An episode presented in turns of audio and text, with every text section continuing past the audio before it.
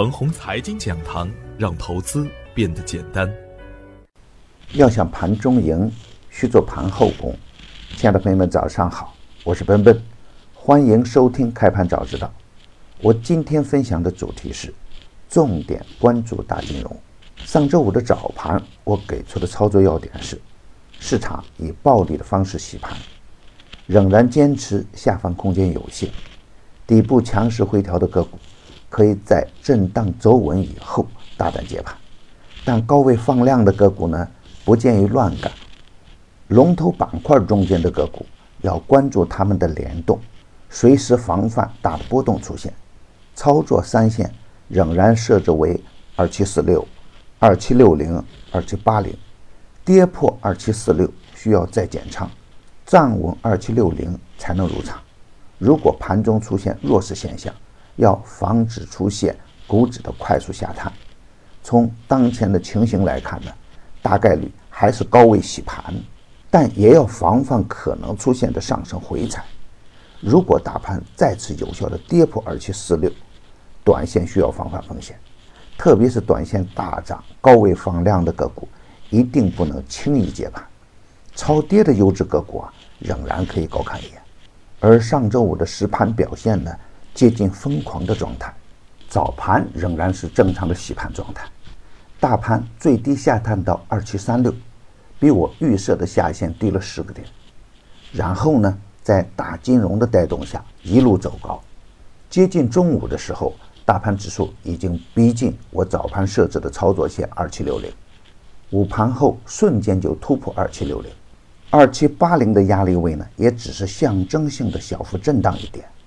并且冲过二八零零的整数关口，券商再现全线涨停板，金融类的标的啊也是全线暴涨，金融相关的标的涨停五十六只，这样的情景，A 股的历史中呢，只有在两千一十年年末的时候出现过，那恰是两千一五年上半年快牛的起点，OLED 过后又一大的主流热点呈现出来，金融的爆发。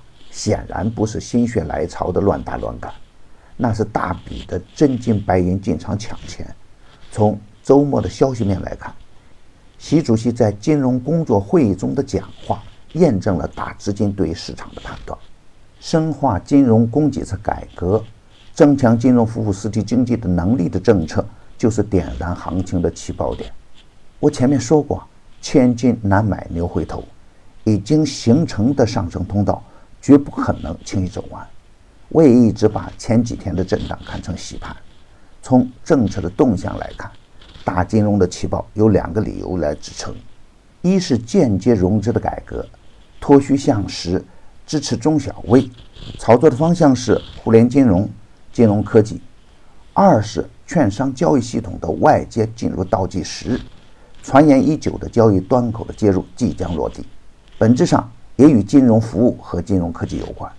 从资金面来看，大军团大干猛干，没有理由停滞不前。初期的阶段呢，可以大胆接盘。主要的方向应该是证券优先，保险其次，多元金融、非银金融、金融科技等个股都可以接盘。市场的相关板块的龙头标的仍然可以逢低接盘。而大金融的启动呢，也可能带动超跌板块的集体走强。如果出现联动式的集体走强板块，可以大胆抢首板。通常的状态下，初期踏空容易陷入被动，强势回调可以大胆接盘。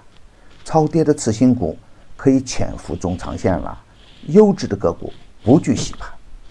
牛散的圈子天天硬盘，以专业专注为本，一直坚持逢低潜伏、长线短打的投资策略，精选的个股个个稳健。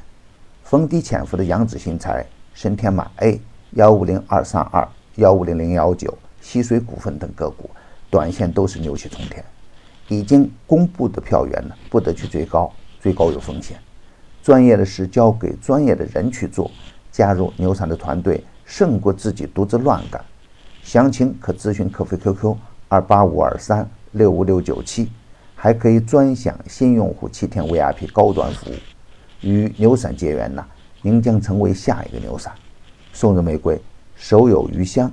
感谢您的点赞与分享，点赞多幸运就多，分享多，机会也多。谢谢。